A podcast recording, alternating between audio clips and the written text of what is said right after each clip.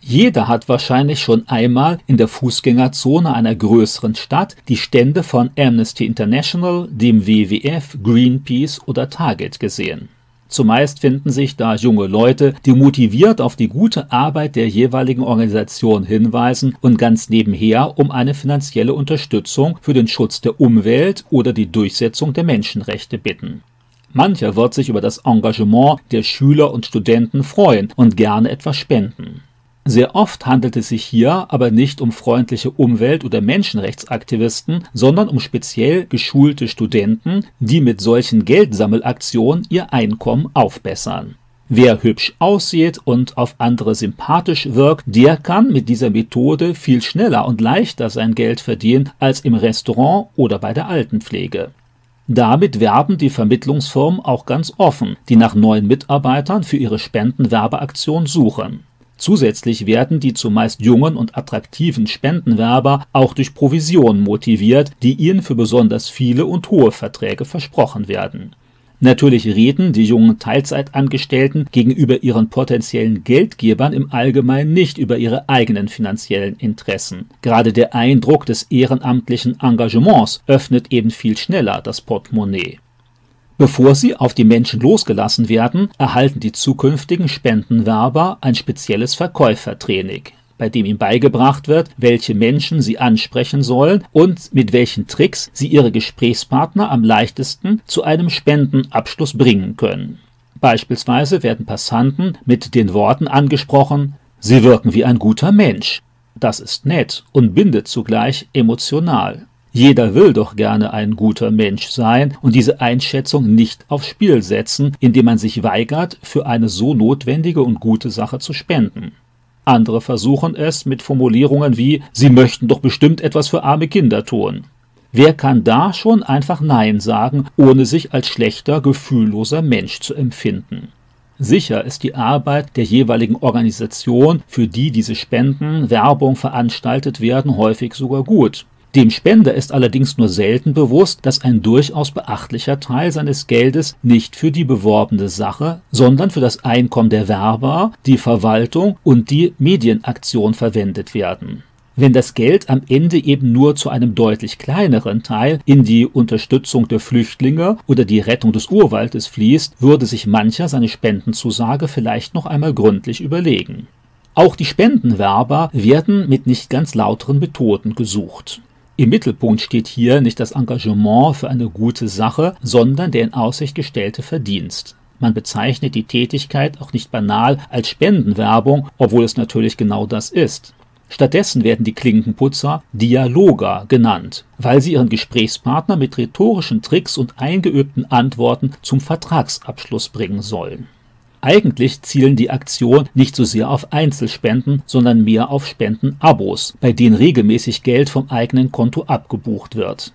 Menschen immer wieder neu um Geld zu bitten, ist nämlich deutlich schwerer. Und schon allein aus mangelnder Aufmerksamkeit oder Gewohnheit behalten viele Menschen einen einmal eingereichten Dauerauftrag bei. Eine Organisation wirbt mit dem für viele junge Menschen verführerischen Spruch Gutes tun auf Reisen. Reisen wollen viele Schüler und Studenten, auch wenn oft die nötigen Finanzen fehlen. Abgesehen von einer kostenlosen Reise werden einem dann noch ein motiviertes Team, Abenteuer, ein attraktiver Verdienst und der Einsatz für eine gute Sache versprochen. Das Unternehmen arbeitet mal für Greenpeace und mal für SOS Kinderdörfer oder eine der vielen anderen NGOs mit gutem Namen. In jedem Fall soll der Werber unter 30 Jahren sein, so wird verlangt, weil im Spendengeschäft der jugendliche Sympathiefaktor eine nicht zu unterschätzende Rolle spielt. Gefordert bzw. versprochen werden, Zitat, Motivation und Bereitschaft für ein Abenteuer. Realistisch gesehen geht es aber weniger um Abenteuer, sondern viel eher darum, an der Haustür und in den Innenstädten Menschen für Dauerspenden zu werben. Versprochen werden dem potenziellen Mitarbeiter ein Lohn zwischen 2500 und 3500 Euro im Monat, ein kostenloses Verkäufertraining, kostenlose Unterkunft und Verpflegung sowie Fahrkosten. Allein um den eigenen Lohn und weitere Ausgaben wieder einzuspielen, müsste der Werber also monatlich etwa 3000 Euro Spendengelder zusammenbringen. Weil ein Teil des Lohnes aber in Provision für getätigte Abschlüsse liegt, verdienen die meisten schlussendlich weniger als ursprünglich versprochen. Mit der Organisation, die sie vertreten, müssen sich die Spendenwerber nicht besonders identifizieren. Das kann auch relativ schnell von Woche zu Woche wechseln, je nachdem, welche Hilfsorganisation sie gerade anheuert. Hier geht es nicht in erster Linie um die gute Sache, hier geht es ums Geld. Um möglichst hohe Provisionen auf der einen und um möglichst viele Spendenabos auf der anderen Seite. Ein Sprecher des WWF gibt offen zu, dass Spender sozusagen auf dem freien Markt gekauft werden. Je nach Spendenhöhe und Alter des Spenders, das entscheidet, wie lange er in der Zukunft noch überweisen könnte, werden den professionellen Spendewerbern entsprechende Provisionen gezahlt. Die durch den ehemaligen Survival-Helden Rüdiger Neberg gegründete Hilfsorganisation Target beauftragt keine Leiharbeiter, sondern hat ihre eigene Werbetruppe, die allerdings zu ähnlichen Konditionen arbeitet. Target kümmert sich um die Rechte südamerikanischer Indios und engagiert sich gegen Genitalbeschneidung. Auf der eigenen Homepage nimmt die Spendenwerbung einen großen Raum ein ausführliche Anleitungen informieren, wie man möglichst dauerhaft für die Organisation spendet, stiftet oder ihr gleich sein Erbe überschreibt. Selbstverständlich kann man auch online spenden und mit einer vorbereiteten Spendenaktion seine Kontakte auf den sozialen Netzwerken zur Verfügung stellen.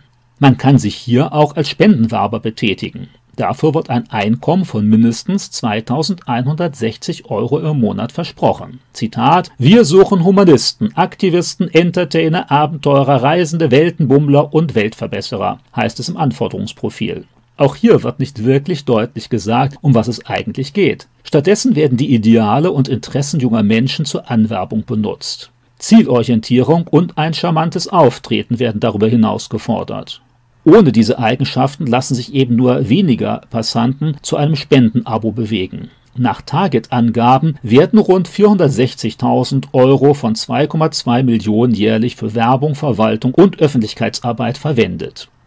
Daniela Felser, Geschäftsführerin beim Deutschen Spendenrat, kritisiert, Vergütungsmodelle auf Provisionsbasis bringen Spendensammler manchmal dazu, auch Druck auf die Spende auszuüben. Und das geht natürlich gar nicht.